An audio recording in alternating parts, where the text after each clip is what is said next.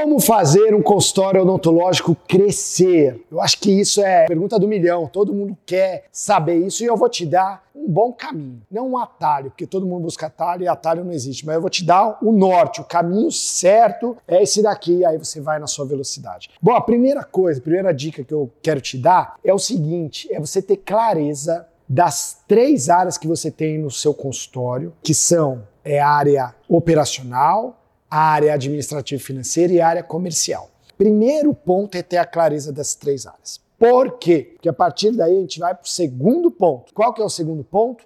Entender em cada uma dessas áreas onde estão as suas fraquezas. Vamos falar de uma forma mais clara, onde estão os pontos de melhoria, onde você deve evoluir em cada uma dessas áreas. Então divida essas três áreas e identifique onde você pode melhorar em cada uma delas: administrativo, financeiro, operacional e comercial. Certo? Certo. Aí, beleza. A partir do momento que você faz isso, eu acho que é aí que agora que vem o, o grande desafio do crescimento, que é onde todo mundo esbarra, e é um desafio que eu falo que, na minha opinião, é o maior deles, porque é um desafio que nunca acaba. E, Ricardo, qual que é esse desafio? São pessoas pessoas. O maior desafio que você vai enfrentar para crescer chama-se equipe. E esse desafio engloba uma infinidade de fatores. O primeiro deles é a insegurança em contratar. Né? Então você fala, pô, mas eu preciso contratar uma pessoa a mais. Caramba, mas eu tô sem dinheiro, ou pô, não tenho muito recurso. E qual que é a, a, a visualização, o pensamento que geralmente o dentista tem? Ele pensa o investimento como algo saindo do bolso dele, né? Então ele fala, pô, mas eu vou ter que contratar alguém, vou pagar dois mil, putz, mas são dois mil a menos que eu vou ganhar no fim do mês, e pô, eu tenho que pagar as contas de casa e tal. Só que o processo é exatamente, exatamente o inverso. Por que é o inverso? Porque o que você tem que visualizar é que para crescer, para você ganhar mais, você precisa de pessoas. Você precisa de gente para essas pessoas assumirem papéis estratégicos dentro do seu consultório que vão te trazer mais resultado. Então, aquela pessoa que você está contratando, a princípio, ela está te custando dois. Só que esses dois, essa pessoa vai gerar dez. Entende onde está o raciocínio? Aí, esse, eu acho que esse é o primeiro desafio. Poxa, mas como que eu vou contratar se eu não tenho muito recurso ou vai sair do meu bolso? Então, a primeira situação é você mudar a sua mentalidade, entender que a gente precisa dar para receber, não tem jeito. Essa é uma regra do sucesso, é regra isso. A gente precisa dar para receber. Não tem jeito. Sabe que tem um livro chamado A Lei do Triunfo, de Napoleão Hill, onde ele estudou no século passado as 20 mil pessoas, 20 mil pessoas mais poderosas do mundo, de mais sucesso tal. E ele fez lá as 16 leis do sucesso. E uma das leis é justamente essa: é você conseguir entender que você precisa entregar mais para receber. E são poucas as pessoas que fazem isso. Todo mundo quer receber antes, quer receber, receber, receber, receber e entrega pouco. Tenha isso na sua cabeça, tá? Esse é o primeiro ponto. Aí depois vem outros desafios. Vamos supor que você contratou a pessoa. Aliás, vou voltar para antes da contratação. Você precisa contratar. Cara, como você vai contratar?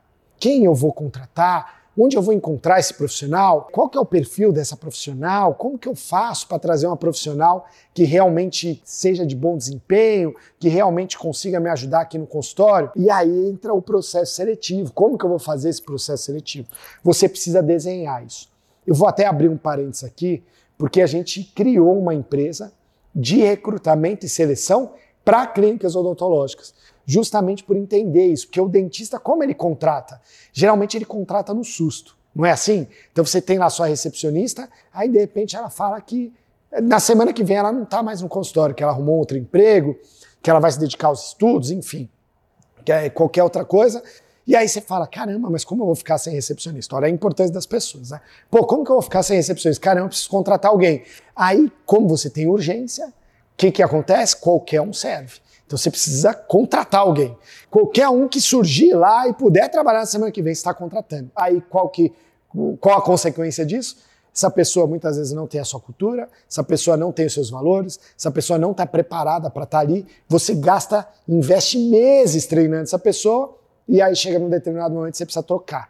Então a gente criou uma empresa chamada Pro7. Vou pedir até para a equipe deixar o link aqui na descrição do vídeo. Que essa empresa faz o quê? Todo esse trabalho para você. Então você passa o perfil da vaga que você quer. Caso você não tenha esse perfil, a gente consegue te ajudar. E a gente faz todo o processo seletivo.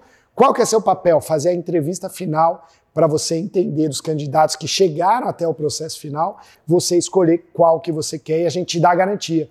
Porque se caso esse profissional não se adapte, em 60 dias a gente faz todo o processo gratuitamente para você, tá bom? Então, só fazendo esse adendo. Então, voltando, aí você tem um problema de, de contratação, né? Como que você faz para contratar? Aí tudo bem, vamos supor que você passou por todo esse processo de uma forma bacana.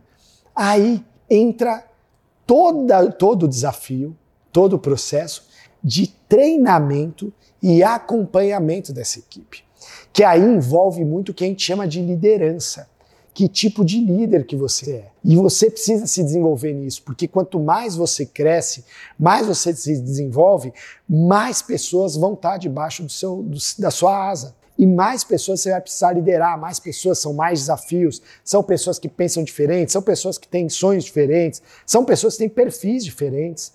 E aí, poxa, como você faz para liderar as pessoas? Que exemplo que você vai ser? Como você vai conduzir as suas reuniões semanais, que são obrigatórias? Toda semana você precisa ter uma reunião de alinhamento semanal com a equipe, para eles entenderem quais são as metas da clínica, do consultório, o que cada um tem que fazer, qual a sua parte no processo, como a clínica está, quais são os pontos de melhoria, quais são as reclamações, como corrigir os processos, como corrigir os problemas. Essas reuniões são de extrema importância, então anota aí, porque se você não faz, você vai ter que fazer. Outro ponto que eu amo são os alinhamentos diários. O que, que são esses alinhamentos diários? São reuniões rápidas, de coisa de 10, 15 minutos, para alinhar os principais pontos que devem ser desenvolvidos no dia, quais são as prioridades do dia, você dá um gás na equipe, trazer aquela motivação, trazer a equipe para junto de você, para que seja um trabalho gostoso, seja um trabalho saudável e que seja um trabalho que gere, obviamente, resultado tá? Então esse é um desafio gigantesco de você manter, ter a constância disso, porque é, é essa constância que a gente consegue solidificar algo que é importantíssimo para a empresa, que é o que a gente chama de cultura. Ou seja, quais são os valores aí do seu consultório, da sua clínica, que são inegociáveis? Como as pessoas que trabalham aí, elas têm que ser, como elas têm que se portar, como elas têm que agir, qual é a alma dessa empresa? Aqui na nossa empresa, a gente tem na entrada uma frase que está tatuada na parede, está tá, tá na nossa parede, assim, que diz o seguinte: nossa cultura é o entusiasmo. Aqui na nossa empresa, inclusive, essa é uma das 16 leis, eu fiquei sabendo depois, uma das 16 leis do livro A Lei do Triunfo, é o entusiasmo. E aqui a gente colocou como lei, ou seja, na nossa cultura, as pessoas que trabalham aqui devem ser entusiasmadas. Pô, mas se não for assim? Se não for assim, muito provavelmente, depois que você tem uma cultura estabelecida, essa pessoa já não passa nem no processo seletivo. E quer dizer que seja uma pessoa ruim? Não. Ela pode ser muito boa para outra empresa que tem uma outra cultura, uma outra alma. Aqui na nossa, as pessoas precisam ter entusiasmo. E quando você entra aqui, é todo mundo feliz, todo mundo agitado, todo mundo com energia, todo mundo para cima, porque a alma da empresa é assim. E a alma da empresa, ela só é sólida se os líderes cumprem isso todo santo dia. E aqui, graças a Deus, a gente tem várias lideranças e eles são assim todo santo dia. Claro que pô, todo mundo passa por problema, não é todo dia que está feliz da vida, mas 90% dos dias, 99% dos dias, essa cultura está enraizada. E mesmo que o líder não esteja, de repente, no melhor dos dias, a cultura da empresa acaba transformando o líder, certo? Então, se tem como crescer, o maior desafio do crescimento e onde você tem que se desenvolver, é na liderança, é com termos de equipe. É um desafio que você vai levar para sempre. E tomara que leve, porque quando você está aumentando sua equipe, quer dizer que você está crescendo. Tá bom? Então é isso. Espero que você tenha gostado, que você tenha ficado entusiasmado. Falando, falamos de entusiasmo. Você tenha ficado entusiasmado com esse vídeo. Clica aqui embaixo, dá um like, é, entra no nosso canal, passe a se inscrever lá, porque toda semana dois vídeos com conteúdos como esse para você melhorar a rotina do seu consultório, você ter resultados melhores. E é isso, eu vejo você no próximo vídeo. Ah, encaminha também esse vídeo. Compartilha aí com seus colegas dentistas, tá? Para ajudar eles, pô. Tá bom? É isso. Até o próximo vídeo. Fiquem com Deus. Fui. Tchau.